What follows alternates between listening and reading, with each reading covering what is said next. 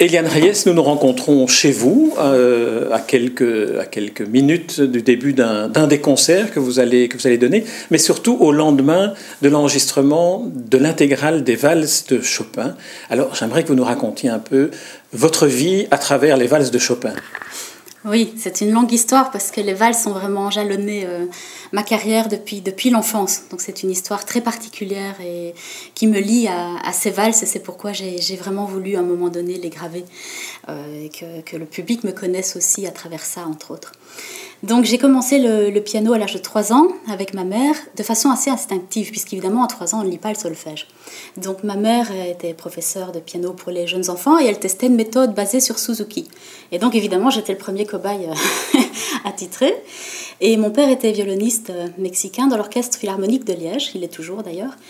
Et hum, donc je les entendais, ils jouaient ensemble, musique de chambre, euh, séparément. Ma mère euh, venait de passer son prix, mon père travaillait pour les concerts. Et un jour, à l'âge de 3 ans, mais je m'en souviens en plus très très bien, je cherchais, je tapotais comme tous les enfants sur le piano, mais déjà avec les doigts.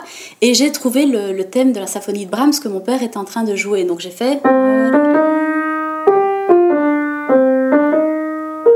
Et là, je me rappelle du regard affolé de mes parents qui ont accouru, qui se sont demandé euh, qui m'avait appris, je sais pas quoi. J'ai dit, bah non, je retrouve euh, comme ça d'oreille. Donc, ça a été le début de mes leçons de, piano. J'adorais euh, cette symphonie et j'adore toujours Brahms d'ailleurs. Donc voilà, elle m'a appris d'oreille, elle me faisait, elle me montrait sur les touches et puis en même temps j'écoutais, je reproduisais de plus en plus sur le piano, je faisais des improvisations, j'ai donné mon premier concert à l'âge de 5 ans avec des sonates de Scarlatti, mazurka de Chopin, sonates de Mozart et des improvisations. Voilà, donc tout ça j'ai continué. Et les improvisations, un petit mot sur les improvisations, elles, elles venaient d'où d'après vous? Qu'est-ce qui inspirait la petite fille de, de 3 ans à 5 ans? Euh, à mon avis, je prenais des bribes. Je, pense qu'il doit y avoir des, cassettes audio quelque part, mais je ne sais pas encore retrouver. Des bribes de morceaux que, j'entendais, et de là, je faisais des, exercices de style, un peu, ou bien parfois, oui, ça n'avait rien à voir. Je partais, je m'amusais sur le clavier. Des improvisations, et ça a continué jusqu'à l'âge de 10-12 ans où j'écrivais mes cadences des concertos de Mozart aussi. Après, j'ai arrêté euh, à partir du moment où je suis rentrée au Conservatoire Royal à 12 ans, et là, c'était vraiment le respect du texte, le souci du texte, de la lecture, d'approfondir. Et du coup, j'avais moins le temps, puis j'ai un peu arrêté. Alors, on revient au premier concert de 5 à 5 ans. Premier concert, alors quel, quel souvenir ou quel, quel, écho vous voulez nous en faire partager? Euh, J'avais pas le trac à ce moment-là, donc c'est un souvenir. Euh, euh, je sais que je jouais toujours aussi avec des objets euh, qui me rassuraient. J'avais une poupée à l'époque sur le piano c'était comme à la maison, juste qu'il y avait du monde en plus. Donc pour moi, c'était très naturel puisque je m'exerçais tous les jours. Il n'y avait rien de spécial à aller, sauf que j'avais une belle robe et que ma grand-mère me faisait. Donc à me produire, à partager avec le public, à avoir des échanges. J'ai toujours aimé ce contact avec les autres. Donc c'était très naturel. Le track, ça a commencé à se produire vers l'âge de 10 ans, mais ça c'est, ça c'est une autre histoire. Et on se rapproche d'ailleurs des valses à ce moment-là. Oui, à 9 ans, par contre, il faut quand même évoquer l'épisode de l'école des fans de Jacques Martin, qui est finalement le, moment où aujourd'hui encore, mm. on peut redécouvrir la petite Eliane euh, jouant dans cette émission, qui était une émission euh, grand, grand public. Oui, tout à fait. Ça a été un peu le début du lancement euh, de ma carrière, si on peut appeler ça carrière, parce que je suis pas encore. Euh, mais voilà, ça, a été un point euh, de départ, un déclencheur. Et donc, comment je suis arrivée à Jacques Martin, à l'école des fans? Ça, c'est. bon, ben, je vais tout dire. donc, je disais, j'improvisais, etc. Et il y avait dans notre ville, à Verviers, ma mère donnait cours donc de plus en plus à, à, des jeunes enfants, puisque les gens voyaient le résultat avec moi, donc elle a eu beaucoup d'inscriptions. Il y avait une petite fille, Caroline, qui euh, jouait, voulait, me, prenait pour sa grande sœur et je l'aimais beaucoup. Et sa mère a décidé de l'inscrire à l'émission L'école des fans. Euh, classique. Moi, je regardais toujours cette émission euh, chez ma grand-mère avec des chansons, les chansons françaises à variété. Ça a bercé mon enfance et j'aimais bien, ça m'amusait aussi, ça me détendait. Et donc, on accompagne cette petite fille, Caroline, à l'émission avec ma mère. Et c'était Brigitte Ungerer l'invitée. Et moi, j'avais, donc oui, 9 ans, c'était fin avril. Et je, c'était très long les émissions, il y avait l'enregistrement, les pauses, la répétition, donc ça durait 5-6 heures là à Paris dans ce théâtre, euh, théâtre Wagram. J'étais, je m'ennuyais un moment, puis je pars dans les coulisses, je trouve un piano. Et je me dis, personne ne me voit, j'étais dans le noir, donc je commence aussi à jouer une valse, deux valses. Et puis une dame que j'avais pas aperçue tout de suite qui était dans mon dos, dans mon dos. Et euh, cette dame euh, vient vers moi, elle me demande comment je m'appelle et tout ça. Elle va chercher Jacques Martin. Puis elle, il lui, elle lui dit, euh, mais il faut engager cette fille là tout de suite. et puis Jacques Martin, bon, bah d'accord, voilà. donc la semaine d'après, me il voilà. est venu dans votre dos parce que vous êtes en train de Oui, pianoter. Parce que j'étais en train de jouer justement, je sais plus quoi, une valse en tout cas, puis d'autres choses. À ce moment-là, je jouais un peu de Schumann, je jouais de Scarlatti sonate de Mozart, euh, Mendelssohn, des études. Enfin, je, sais plus ce que je joue exactement, par euh, des valses. Et alors, petite anecdote, je jouais aussi un petit peu de variété parce que j'étais fan de l'école des fans et de Pino Latouka. Et je me suis dit qu'en jouant quelques morceaux, ça allait le faire venir. Mais il n'était pas là puisque c'était l'émission classique. Donc euh, voilà, et, j'avais pris l'habitude aussi euh, pour me faire des amis parce qu'à l'école j'étais très seule. Les gens me voyaient un peu comme une bête curieuse, la pianiste qui euh, fait du classique, c'est pas notre monde, le petit Mozart. Donc c'était un petit peu des railleries, même si j'avais quelques amis, mais pas beaucoup. Donc je m'étais mise, comme je fais tout d'oreille, à, jouer du Goldman et à jouer voilà Naref et tout pour être intégrée. et puis donc j'improvisais, ne voyant pas Pinola Tuca, bon, je me mets euh, au classique, donc me revoilà avec les valses et d'autres choses. Et cette dame donc, qui arrive dit à Jacques Martin de, m'engager enfin, pour l'école des fans, l'émission euh, suivante. Parce que normalement, je pense qu'il faut écrire des lettres. Il y avait, euh, je sais plus comment, quelle était la procédure. Enfin, je n'ai pas suivi ça.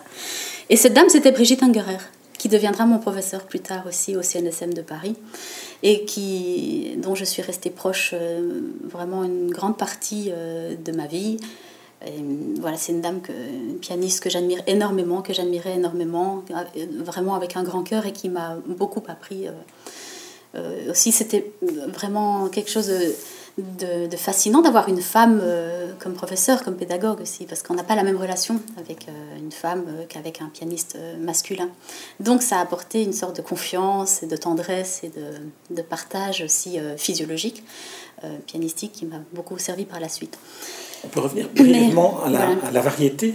Vous avez dit, et je trouvais ça très touchant, que finalement, le, jouer des chansons euh, euh, de variété vous permettait de vous intégrer dans, un, dans un univers scolaire dont vous étiez exclu. Est-ce que c'est c'est quelque chose que vous aimez encore faire aujourd'hui? Est-ce que c'est un souvenir qui, qui, vous touche toujours aujourd'hui de vous dire j'ai dû jouer de, de la variété pour, euh, pour me trouver des amis finalement? Euh, oui, je n'en joue plus aujourd'hui, mais par contre, euh, donc là, à cette époque, j'en reviens encore à Verviers, où la dame, la mère de cette petite Caroline, avait euh, une école et elle avait créé l'émission, enfin, elle avait recréé l'école des fans variété. Et c'est moi, qui accompagnais. Donc, par exemple, on me demandait de faire, je sais pas moi, le cordonnier, là, je sais plus le titre de Goldman. Donc, je faisais, je me mettais au piano.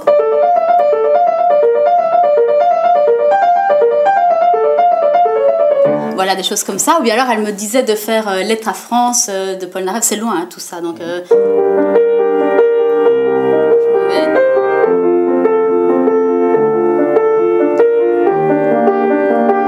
J'ai pu jouer ça depuis longtemps.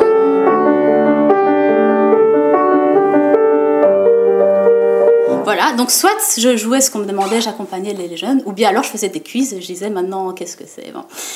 Donc euh, voilà, l'épisode euh, variété, ça m'a permis donc non seulement de m'intégrer, mais aussi de, faire travailler mon oreille parce que euh, le pouvoir entendre une chanson à la radio et la refaire au piano après, ben, c'était un bel exercice. Et je m'amusais aussi, à l'âge de 10 ans, à transposer les 48, ça c'est plus sérieux, les 48 préludes et fugues de Bach. Mais pour mon plaisir, comme ça, parce que j'aimais bien, je ne savais pas si c'était difficile à faire ou pas.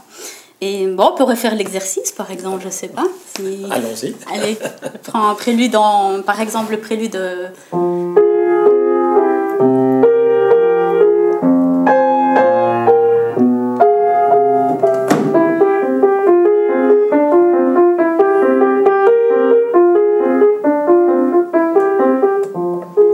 exemple, ce prélude-là en fa mineur, j'ai pas la partition, donc je vais faire. Euh, qui veut me donner une tonalité? Sol dièse mineur. Alors là, c'est Nicolas Bacry qui nous écoute, qui vous a donné la tonalité.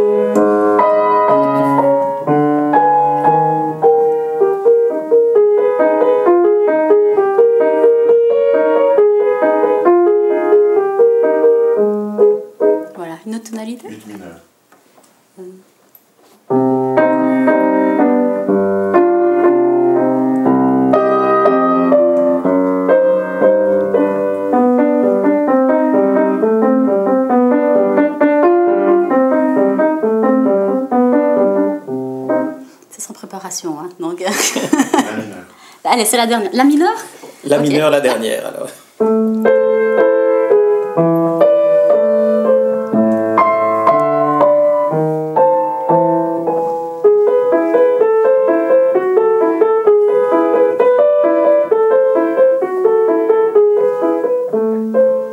Alors maintenant, on en vient à Chopin, aux valses de Chopin. Racontez-nous.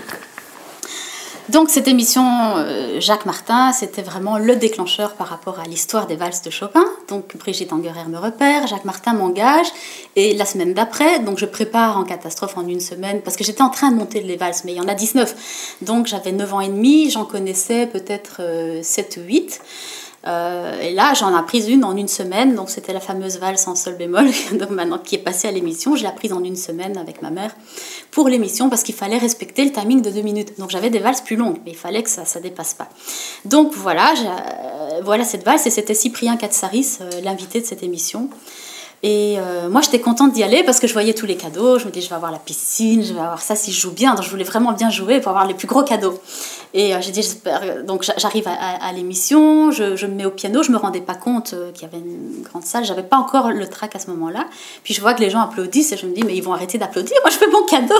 Alors ce que vous n'avez pas vu, mais que le public voit encore aujourd'hui en regardant YouTube, c'est l'air abasourdi et de Jacques Martin et de Cyprien Katsaris qui se disent, mais on est devant une sorte de phénomène. Ah oui, mais moi je ne voyais pas puisque j'étais concentrée euh, sur, le piano, donc j'ai pas vu tout ça. Et quand j'ai eu terminé, j'ai entendu le public et j'avais pas vu le regard, donc je me dis bon ben pourquoi est-ce qu'ils s'applaudissent comme ça? Euh, Oui, j'ai bien joué, ça a été. Et puis je me rendais pas compte. Et puis ils me demandent euh, un bis et on, m'a tellement briefé pour l'émission que c'était pas plus de deux minutes et tout. J'étais vraiment stressée. Je me demandais si je pouvais jouer. J'avais pas prévu ça. Donc c'est pour ça que sur YouTube, je dis à un moment oui, mais ça fait plus que deux minutes parce que c'était pour une question de, respect du, de, timing. Euh, et, puis je me dis, bon, mais alors ils vont finir mon cadeau. donc je joue la deuxième valse de Chopin, celle-là que j'avais, qui, était un peu plus longue, euh, que je préparais. Donc c'était celle-là, le bis.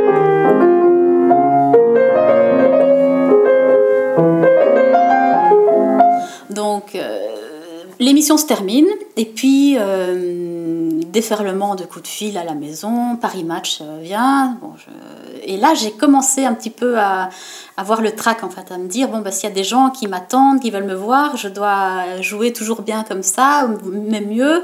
Donc, je veux dire, j'ai eu des, petites, euh, des papillons au ventre, comme on dit, de plus en plus.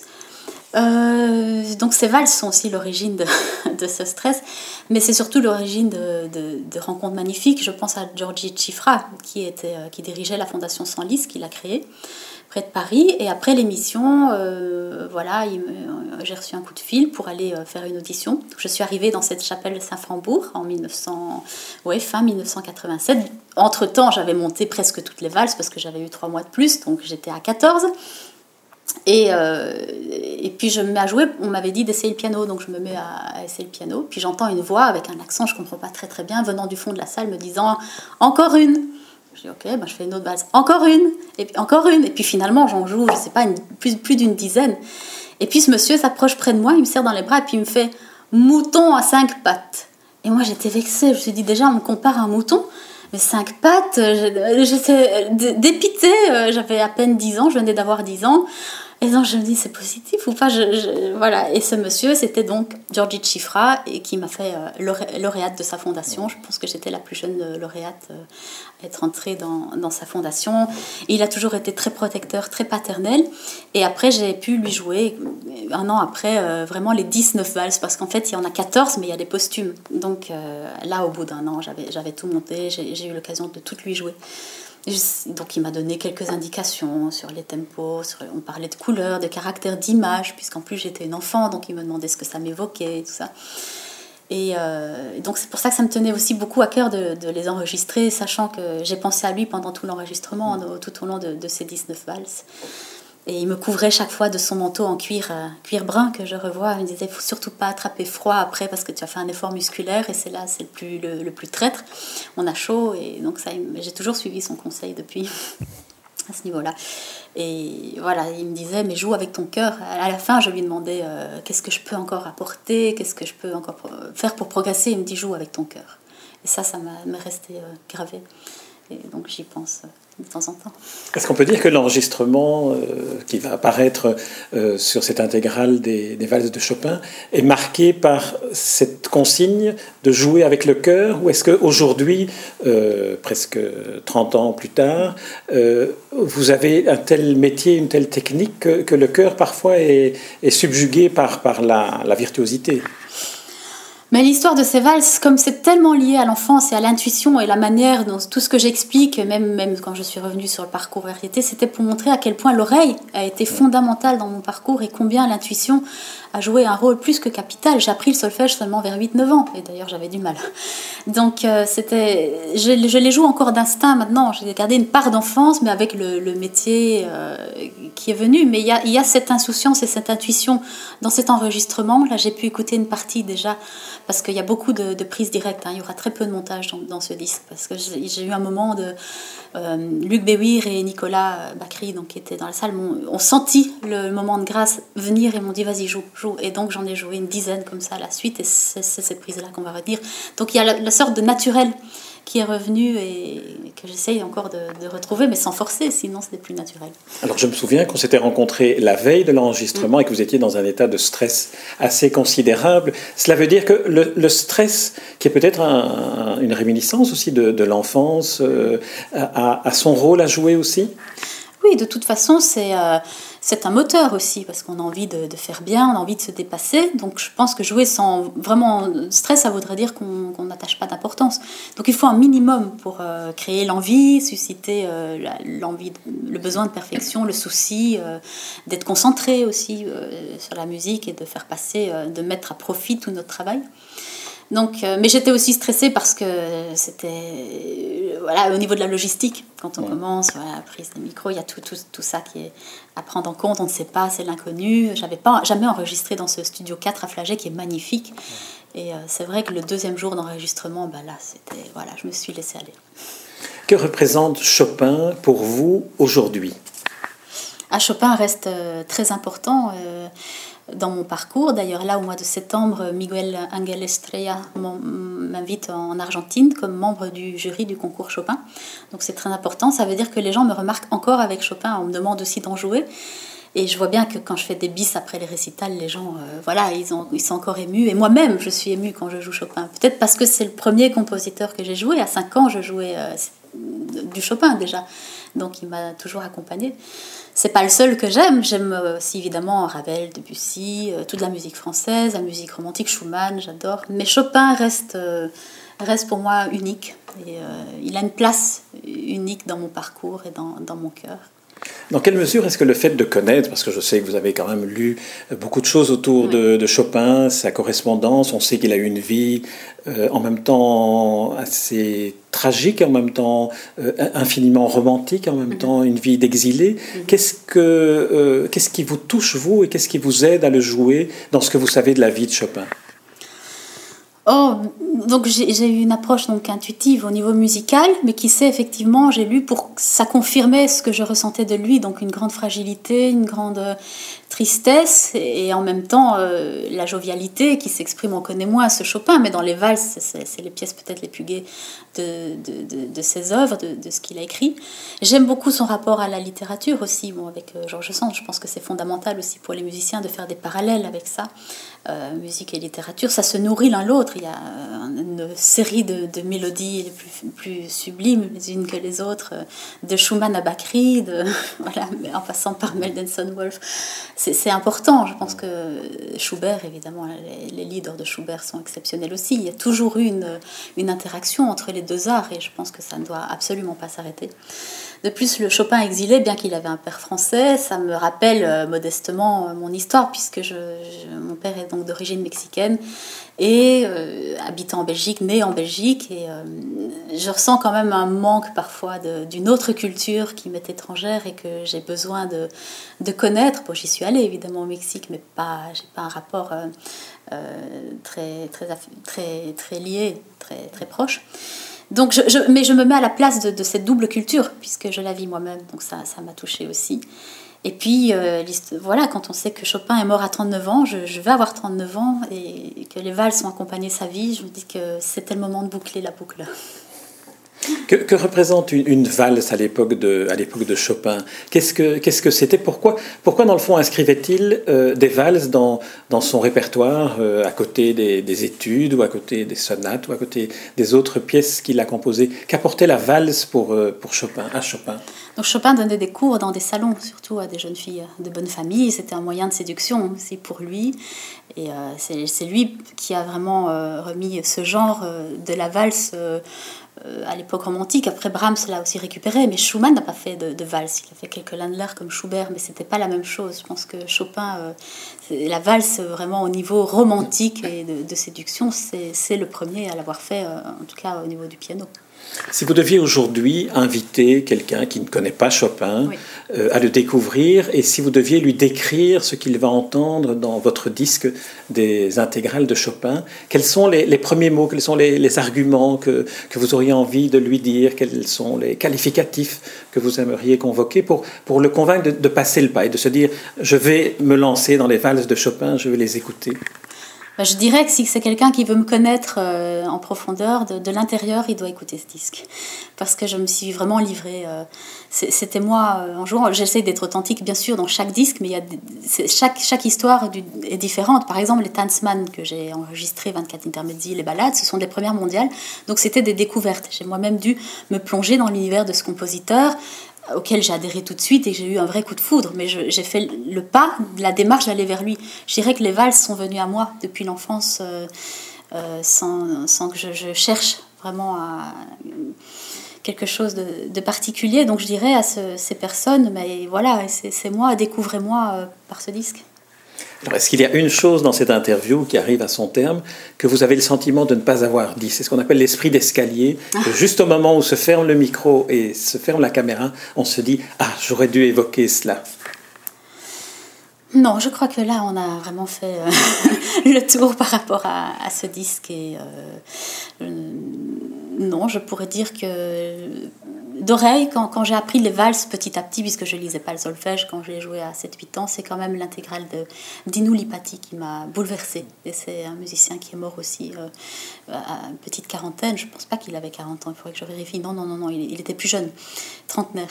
Et euh, il y avait une fragilité, une émotion qui se dégageait de, de, ce disque et qui me faisait pleurer. Alors j'ai eu envie de les apprendre aussi pour me faire pleurer, faire pleurer le public. Alors, est-ce que je peux vous demander, pour terminer l'interview, de rejouer cette valse de deux minutes, pas plus, que vous avez jouée ah. dans l'école des fans? Ah, je n'ose plus. je n'ose plus la jouer.